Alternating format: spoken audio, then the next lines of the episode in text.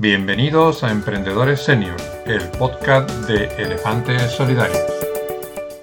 Buenos días, buenas tardes, buenas noches, según cuando nos escuches o nos veas en el canal de YouTube. Soy José González de Elefantes Solidarios y hoy continuamos una entrevista, es la segunda parte de una entrevista que tuvimos con, un invitado, con David González.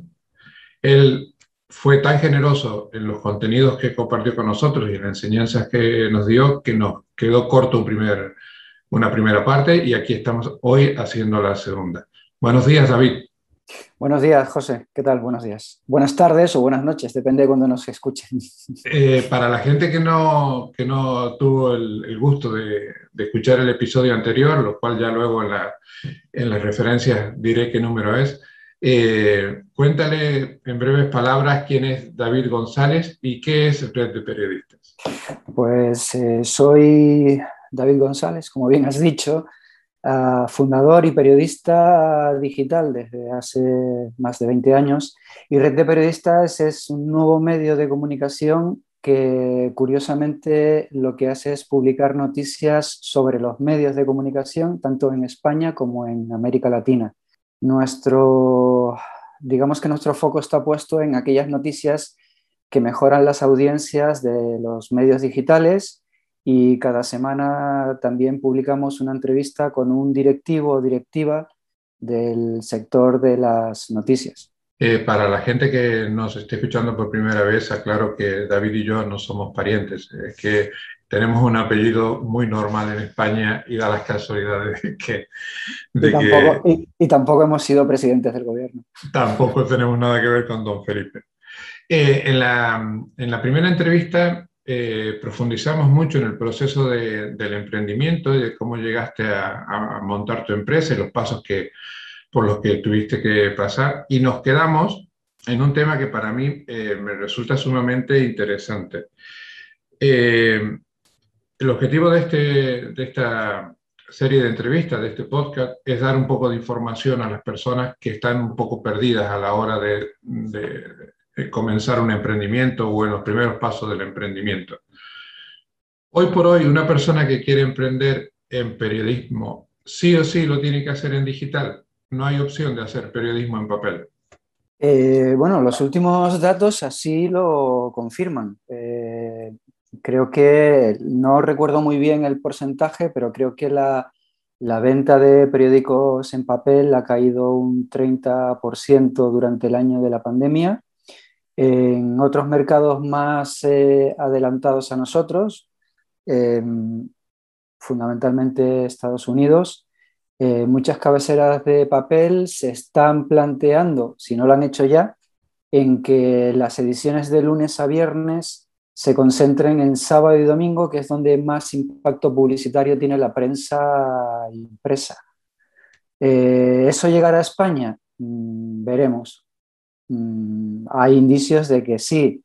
Eh, bueno, eh, la última noticia que ha salido recientemente es que el Grupo Prensa Ibérica va a sacar un periódico en papel, pero que ahora está iterando hacia una versión únicamente en digital.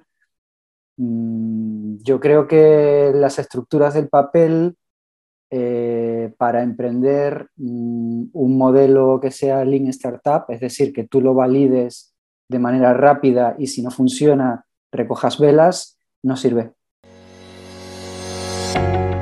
Te invito a conocer la asociación Elefantes Solidarios visitando nuestra página web elefantesolidarios.org. Y dentro del emprendimiento vinculado al periodismo, eh, como es tan amplio porque tiene muchas facetas, eh, ¿qué posibilidades hay también de que alguien combine, por ejemplo, el fotoperiodismo, el videoreportaje, con la actividad que uno desde fuera siempre ha puesto con el título de periodista, que es simplemente el periodista que escribe? ¿Se puede hacer las tres cosas siendo una sola persona? Se puede hacer, otra cosa es que las, hagas bien o estés formado para realizarlas bien. De todas maneras, una de las cosas que ha hecho el periodismo digital es, eh, eh, digamos que ir parejo hacia los avances tecnológicos. Ahora mismo si estás en cualquier evento con interés informativo y tienes tu móvil, es muy posible que la foto o el vídeo que captes de ese momento, independientemente de que luego realices un reportaje de largo aliento, tenga igual de valor como testimonio periodístico que eh, otro realizado por un fotógrafo profesional o, un cámara profesional. ¿Que tenga la misma calidad? Obviamente no. ¿Que tenga el mismo encuadre? ¿Que tenga el mismo, la misma calidad de sonido? Obviamente no. Yo eh, creo que lo, comentamos en la primera entrevista. Eh, soy de los que respeto vuestra profesión porque eh, creo que no, no está lo suficientemente valorada por todo lo que tú acabas de explicar. Y la barrera de entrada aparentemente hoy es muy baja, cuando en realidad la calidad es la que debería sobresalir. Yo, siempre, yo siempre aquí pongo el ejemplo, un ejemplo en primera persona que no, no, es para dar lecciones a nadie, sino simplemente comentar la experiencia que tengo yo. Yo, por ejemplo, sé editar vídeos, pero, por ejemplo, no lo sé editar en el mismo nivel de calidad que, por ejemplo, el compañero que trabaja conmigo, que es David Navarro, que no solo es guionista, sino también es realizador y también pues tiene una mirada detrás de la cámara eh, mucho más potente que yo. Eh, que yo sé grabar vídeos, sí, que sé incluso, eh, digamos que producir o, lanzar un podcast, obviamente, obviamente sí, también lo, también lo sé, pero mm, con eso lo que trato de explicar es que mis podcasts, mis vídeos van a tener la misma calidad profesional que, el que haga alguien especializado solo en eso? Obviamente no. ¿Van a tener menos valor periodístico?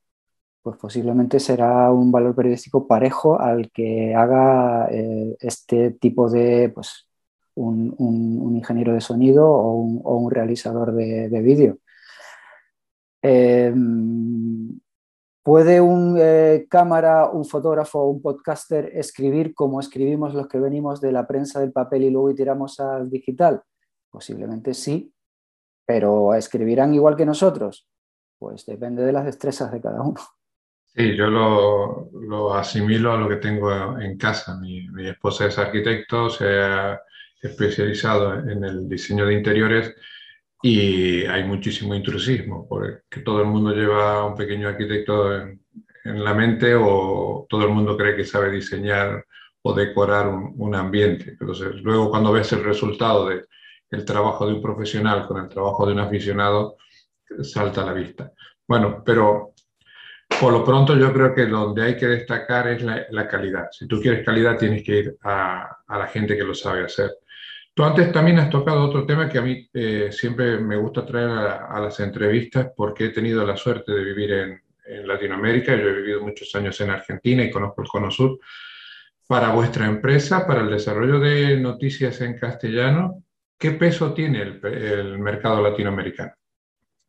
En audiencia, por ejemplo, ya representa el 45% de las visitas y de los suscriptores.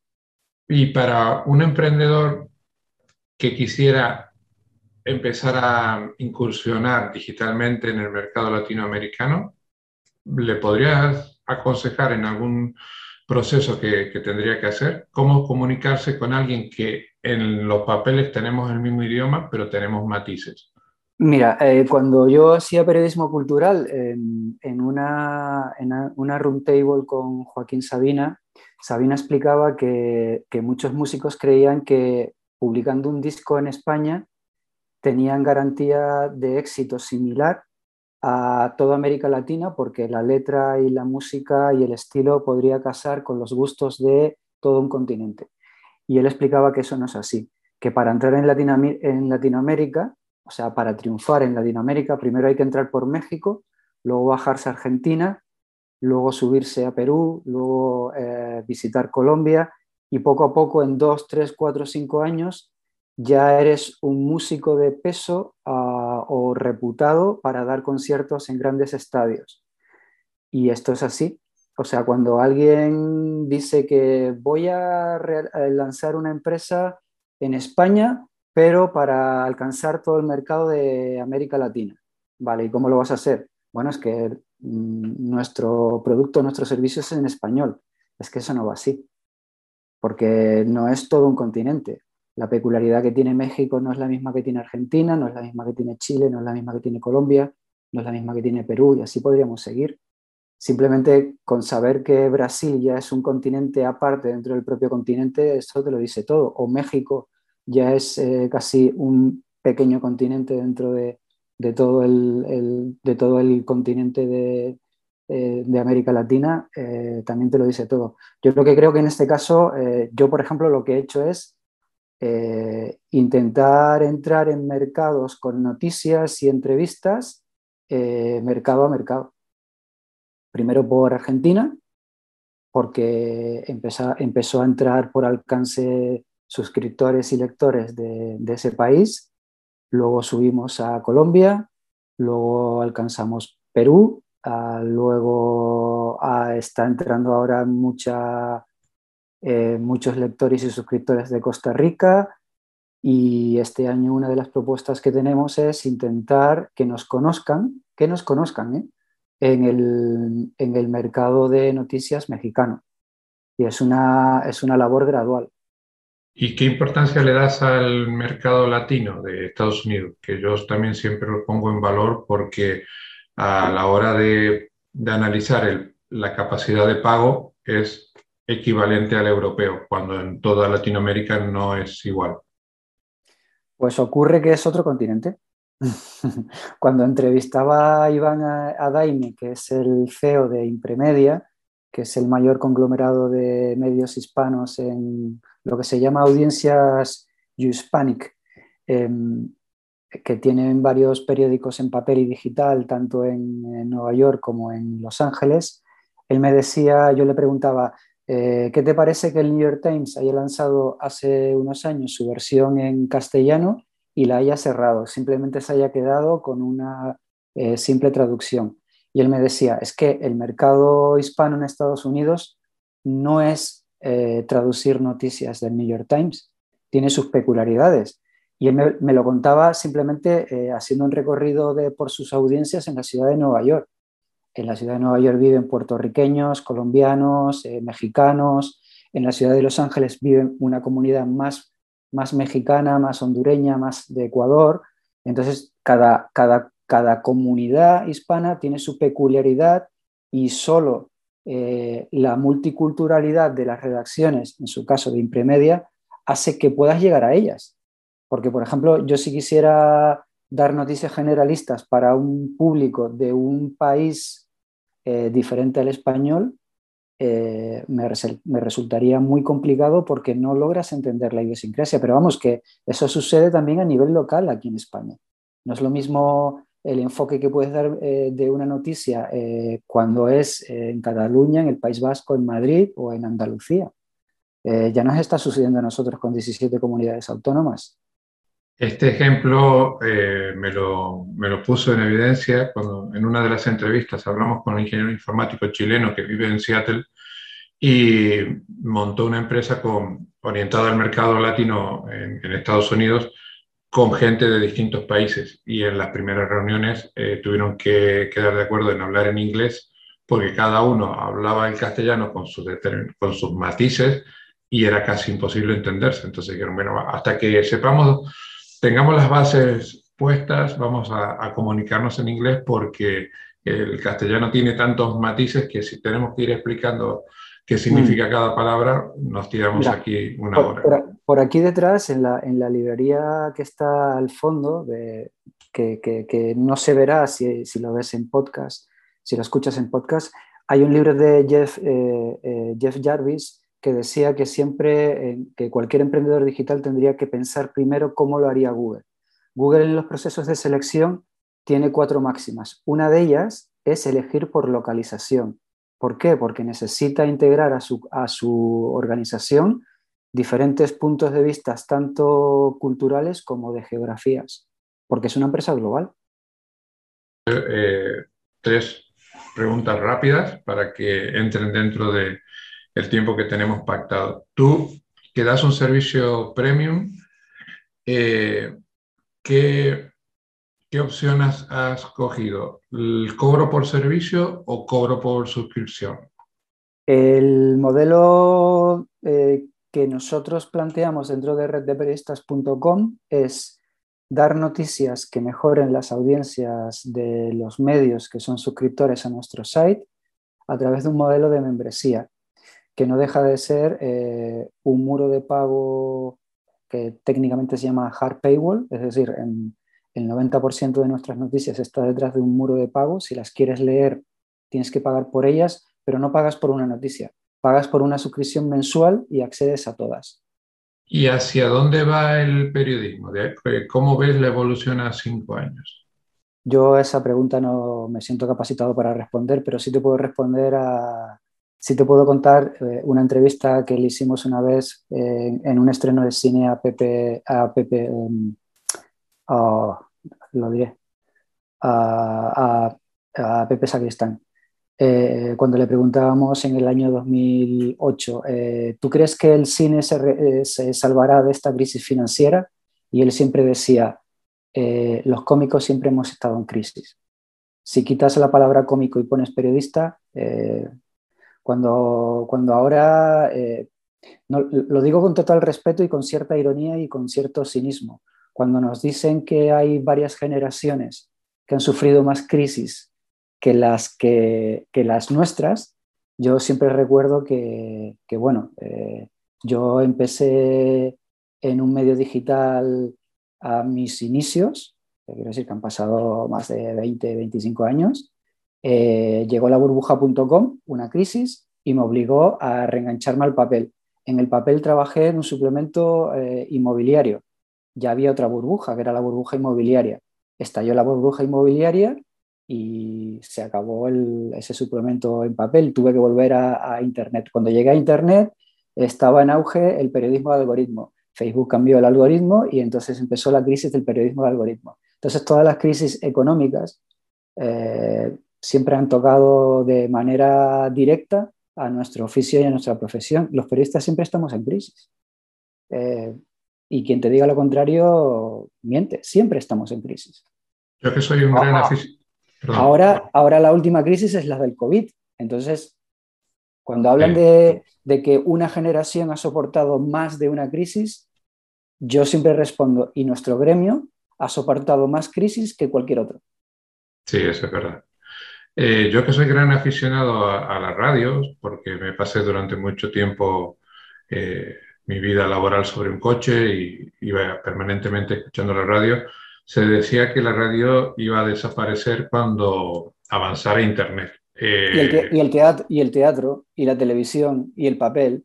La, realidad nos demuestra que en este momento la radio está más viva que nunca porque eh, se ha apoyado en, la tecnología y no solamente tienes la posibilidad de, escuchar radio online, sino tienes posibilidad de, bueno, la radio tradicional, sino que tienes la posibilidad de escuchar radio a medida, ¿no? Cuando tú, cuando tú lo, lo quieres en formato podcast o volver a escuchar un programa que ya ha sido emitido. Yo creo que en la prensa escrita se ha pasado a lo digital y desde el punto de vista del usuario pasa más o menos lo mismo. Eh, lo que percibo es que puede haber una unión de formatos, es decir, que tú puedas estar, como estamos haciendo tú y yo ahora, teniendo una entrevista que se va a grabar en audio y, en vídeo, porque ya me están llegando emails de gente que te da la opción de escuchar el email. Entonces, eh, yo creo que ahí es donde sobresale la calidad. Yo siempre soy un poquito obsesivo con este tema, que la diferenciación es la calidad. Tú te das cuenta cuando alguien ha escrito un email con un propósito, se lo ha releído, ha corregido redacción y tal, a que contra alguien que se ha puesto delante de un ordenador y lo ha escrito en tres minutos. Yo creo que en vuestra profesión esa es la, la diferenciación. No sé si tú lo ves igual. Bueno, eh, se está hablando por parte de los lectores de que en España se necesita un Netflix de los periódicos con muro de pago. Los periódicos no quieren ser parte de un Netflix porque ya son un Netflix. Entonces, yo lo que creo que lo que dices es que muchos periódicos que son solo digitales con un formato de texto están convergiendo hacia un modelo Netflix. donde tú vas a poder ver eh, un vídeo, vas a poder leer una noticia porque ese es tu core y vas a escuchar un podcast. Entonces los periódicos se convertirán en plataformas digitales más en la onda de lo que es una web, eh, o sea, una plataforma en, streaming con, con, información a la carta. De hecho, ya muchos medios, pero vamos, que esto se lleva siendo, no es de ahora, no es una tendencia de ahora. Tú ya eh, embebías un tweet o embebías un vídeo, ahora estás embebiendo un podcast. Y si tú, por ejemplo, estás creando un reportaje o un gran reportaje en un formato mural, pues ahí te entra desde una fotogalería hasta pequeñas píldoras en texto, hasta un vídeo que te amplía la información porque ves lo que está ocurriendo. Eso ya lo hacen los grandes players eh, globales como el New York Times o, el Washington Post. En España eh, no se ha llegado todavía a eso por una cuestión de costes, pero se llegará, y vamos, y hay ya experiencias al respecto, donde eh, una pieza de información de alto valor tiene diferentes formatos. Y al revés, de una noticia sacas un vídeo y del vídeo del audio puedes reaprovechar parte de esa información para hacer un podcast y luego puedes sacar un teaser para, para las redes sociales eso yo creo que eh, ya se está dando, pero es muy posible que en los próximos años se incorpore dentro de las rutinas de las redacciones. Sí, hacer un poco un combo para satisfacer a, a todos los lectores, ¿no? Eh, básicamente porque Google lo propicia. O sea, si tú te, eh, si te das una vuelta por la homepage de Google, cuando haces una búsqueda, ahí tienes acceso a imágenes, a podcasts, a tweets, a vídeo. Entonces, esta estrategia que se llama SEO SERPs, que es colocar eh, la misma noticia o el mayor número de, noticias en las diferentes cajitas que te da Google, eh, ha hecho que los medios iteren hacia ese modelo de, de diferentes formatos para dar la misma o diferentes versiones sobre la misma noticia. Bueno, eh, nos quedamos sin tiempo, así que te haré la última. Ahora, la pregunta va a, David, empresario. ¿Cómo está organizada tu empresa de cara a los colaboradores? ¿Tienes un equipo fijo? ¿Trabajas con gente para determinados proyectos o tienes una red de colaboradores de los cuales tiras según lo que vayas a, encarar? ¿Cómo está organizada tu empresa? Red de Periodistas es un proyecto básicamente personal que la COVID eh, frenó a nivel de incrementar el número de firmas dentro del proyecto. Eh, como es un proyecto que es un side project, o sea, todavía está validando determinado tipo de contenido y audiencia, eh, soy Juan Palomo. bueno, como somos casi todos, el 99% de los autónomos en este país. Como, somos casi todos, sí. De todas maneras, eh, más que empresario, yo soy un profesional independiente que ha creado una empresa en su momento, la creé eh, para que me pagaran a 45 días y no a 90 como freelance. Es, la realidad, es la triste realidad. Eh, David, muchísimas gracias por tu tiempo. Voy a respetar los plazos que nos hemos dado para para la entrevista. Eh, tienes a tu disposición este espacio con, con el, concepto de que somos aficionados, no, pretendemos ser periodistas, lo único que pretendemos es dar información a, gente que, que le está pasando mal y que de cada uno de vosotros aprende algo. El objetivo que nos pusimos es que en cada episodio iluminemos a una persona y si hemos sido capaces de hacerlo, con eso ya nos damos por satisfechos. Antes de terminar, dile a la gente dónde te puede encontrar, cómo se pueden poner en contacto contigo. Eh, pues soy David González, me encontraréis eh, seguramente en LinkedIn, también en Twitter y nuestro site es reddeprestas.com y ahí en la portada podéis ver un poco la propuesta de, contenidos que, hacemos. Yo también quería darte las gracias, José, porque yo creo que estos, este tipo de formato, este foro y lo que hacéis es bastante importante, sobre todo por lo que hablamos en nuestra anterior charla. No todo el mundo está preparado para emprender, no todo el mundo quiere emprender, pero los que nos hemos visto obligados o creemos en esta filosofía de vida, pues eh, yo lo que te decía cuando me contactaste, yo no, no, me siento capacitado para dar consejos, yo lo único que puedo contar es como, como cada, uno de, cada una de las personas que pasa, me imagino que por este podcast es mi propia batalla y si de ahí se puede sacar algún tipo de enseñanza, pues bienvenido sea, pero que vamos, que no me considero ni un consultor, ni un gurú, ni, ni nada más que periodista. Solemos preguntar y titular y, escribir. Me pasa con la gente que está acostumbrada a estar del otro lado, que tú al, inicio de la primera entrevista me dijiste, eh, yo no sé cómo vamos a rellenar esta media hora porque no tengo yo cosas para contar. Mira, han salido dos, dos episodios.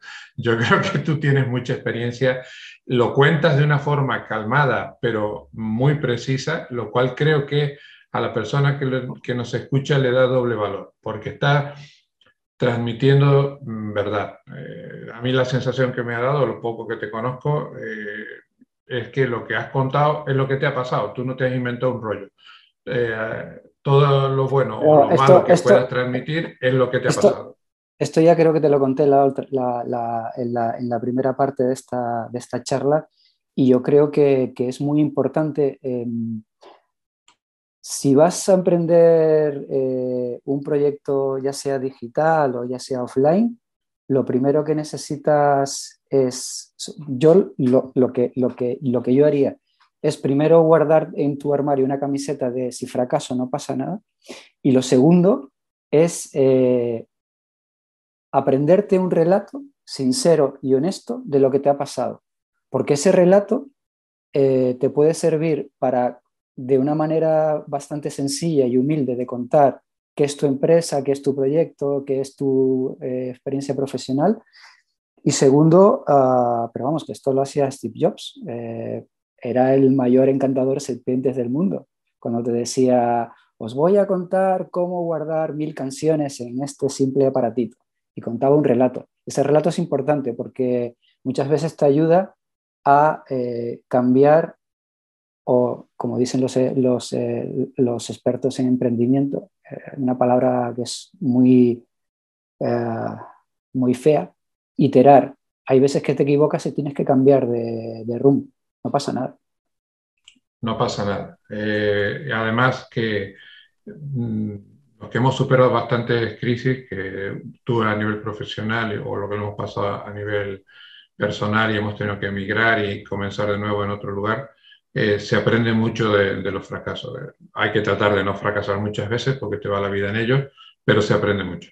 David, muchísimas gracias por tu tiempo. Tienes aquí a tu disposición un espacio cuando quieras eh, contarnos novedades de tu empresa o, si tu mente inquieta se mete en otros caminos y quieras aquí que, lo comentemos, porque me, ha gustado mucho hablar contigo y creo que da para otro episodio ya veremos en el futuro cuando lo hacemos.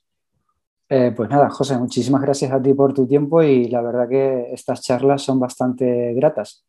Yo siempre digo que hay veces que, no, que cuando nos preguntan o cuando me preguntan qué es red de periodistas e intento contarlo, eh, da un poco de apuro, porque es que te pones delante de un espejo y, dices, ostras, eh, me he equivocado tantas veces, he hecho tantas cosas. pero lo, cuentas con honestidad y creo que eso es lo que vale para el propósito de este, de este podcast. Nos veremos en el próximo episodio. Un fuerte abrazo. Muchas gracias. No te vayas todavía. Quiero pedirte un favor. Si te ha gustado el episodio, te pido que me invites un café. Sí, un café. Este proyecto lo queremos hacer sostenible y para ello necesitamos de nuestros oyentes. Elefantes Solidarios no tiene patrocinadores por lo tanto, queremos hacer sostenible este podcast con las donaciones de nuestros oyentes. En la descripción del episodio encontrarás un enlace a la plataforma Buy Me a Coffee. Nos podrás hacer una donación equivalente a un café. Eso hará que este proyecto sea sostenible. Mil gracias, te esperamos en el próximo episodio.